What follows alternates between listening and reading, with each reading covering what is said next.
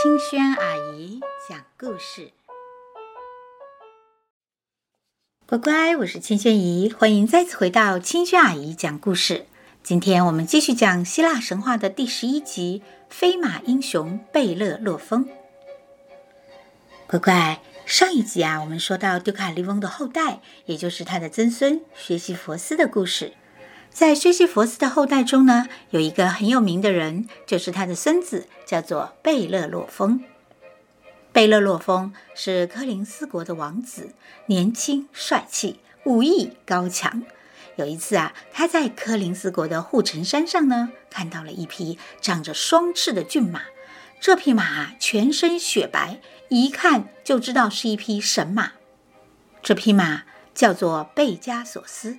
传说呢，是蛇发女妖梅杜莎与海神波塞顿的孩子，是从梅杜莎的血液中啊生出来的。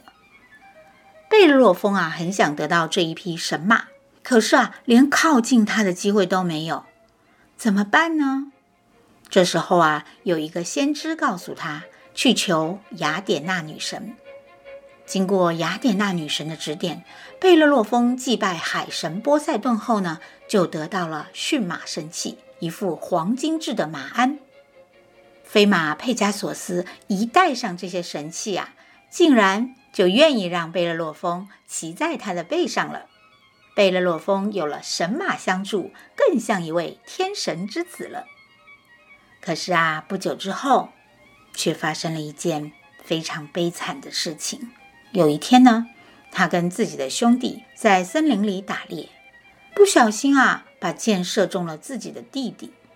当时的法律啊，规定，不管是故意还是无意，杀死自己的亲人，必须离家放逐八年。于是他不得不骑着飞马离开了柯林斯，来到附近的阿哥斯国。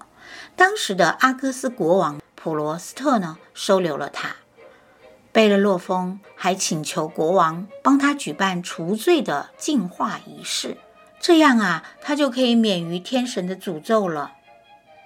阿哥斯国王啊，很欣赏这位威武帅气的王子，所以呢，就答应他帮他举办了祭祀除罪。欣赏贝勒洛丰的可不止国王一个人哦，连王后也很喜欢。因此啊。王后竟然试图想要引诱贝勒洛丰，要贝勒洛丰啊做她的情人。但是贝勒洛丰啊品格高尚，他不肯做这种不道德的事情。况且啊，他还很感谢国王的除罪之恩呢。遭到贝勒洛丰的拒绝后啊，王后又气又羞，竟然跑去国王那边啊，恶人先告状。说啊，贝勒洛丰引诱他是一个坏人。王后哭哭啼啼地对国王说：“我的国王，哦，你要为我做主。那个贝勒洛丰竟然引诱我，想要让我对你不忠。这样的人，你竟然还把他当做贵客，你应该要杀死他。”国王听了，心想：“哈？”贝勒洛丰竟然做出这种背信弃义的事情，但是转念又想，嗯，这些天来我跟贝勒洛丰相处，看起来他为人处事光明磊落，好像并不是那种阴险小人呐。哎呀，如果我杀死了贝勒洛丰，会不会引来灾难呢？我该怎么处理呢？国王很犹豫。不过，他很快想出了一个办法。他对贝勒洛丰说：“尊贵的客人，你愿意帮我一个忙吗？我有一封很重要的信啊，要交给我的岳父，他就是莱西亚国王伊欧巴特斯。我需要一个值得信任的人帮我送过去。”贝勒洛丰对于自己的恩人交代的事情呢，毫不迟疑就接受了。他不知道哦。这一封信里其实写着“杀死这个前来送信的男子”。毫不知情的贝勒洛丰啊，骑着飞马来到了莱西亚王国。莱西亚国王看到骑着飞马的贝勒洛丰啊，觉得来客不是普通凡人，所以啊，他热情地设宴招待贝勒洛丰。按照当时的礼仪呢，必须要在客人吃饱喝好之后啊，才能询问客人的来意。于是啊，连续招待了九天之后呢，莱西亚国王才询问贝勒洛丰有什么事情前来。贝勒洛丰啊，这才告诉他自己受了阿哥斯国王的托付来送信的。但是莱西亚国王读完信，一下子就陷入了两难。这位贵宾相貌俊美，举止高贵，是一个不同寻常的人呐。而且自己也很喜欢他，没有理由要杀了他啊。如果杀了他，会不会招来神的惩罚，给王国带来灾难呢？于是莱西亚国王啊，也下不了决心要去杀贝勒洛丰。他思前想后，犹豫不决。最后呢，他也想出了一个计策。他跟贝勒洛丰说：“啊，尊贵的客人，我相信你。”是神带给我们的英雄。我有一个请求，希望得到你的帮助。在我们国家呢，有一只怪兽，长着狮子头、羊的身体、龙的尾巴，它会喷出可怕的火焰，危害我的臣民。这个怪兽啊，在这里好多年了，我们都拿它没办法。不知道你可不可以帮我们除害呢？我们的臣民将会非常的感谢您啊。莱西亚国王心里想啊，这个喷火兽啊这么可怕，这位王子应该不会活着回来吧？这样啊，他呢就可以跟他的女婿交代了。可是啊，他太小看贝勒洛丰了。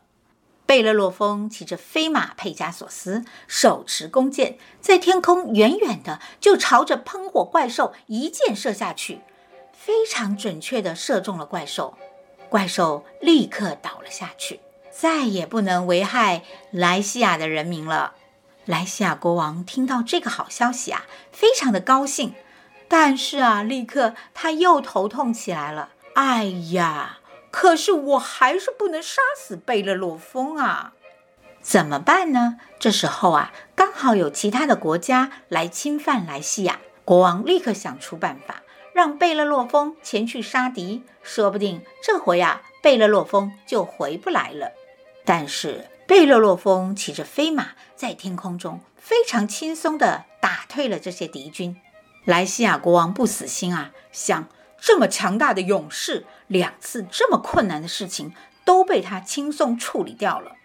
如果他第三次也能平安回来的话，我还是不要杀他了，因为有这样的勇士保护我的国家，我们还用害怕任何强敌吗？我就要把女儿嫁给他。于是莱西亚国王呢，再次请贝勒洛丰去对抗一直与莱西亚王国为敌的北方的亚马逊人。然而贝勒洛丰还是胜利归来。莱西亚国王啊，终于明白了，这位贝勒洛丰啊是众神的宠儿，必须要把女儿嫁给他。贝勒洛丰于是与公主结婚。后来呢，还成为了莱西亚的新国王。他们的生活非常的美满，大家呀也都非常崇拜他、赞美他，认为他就是人间的天神。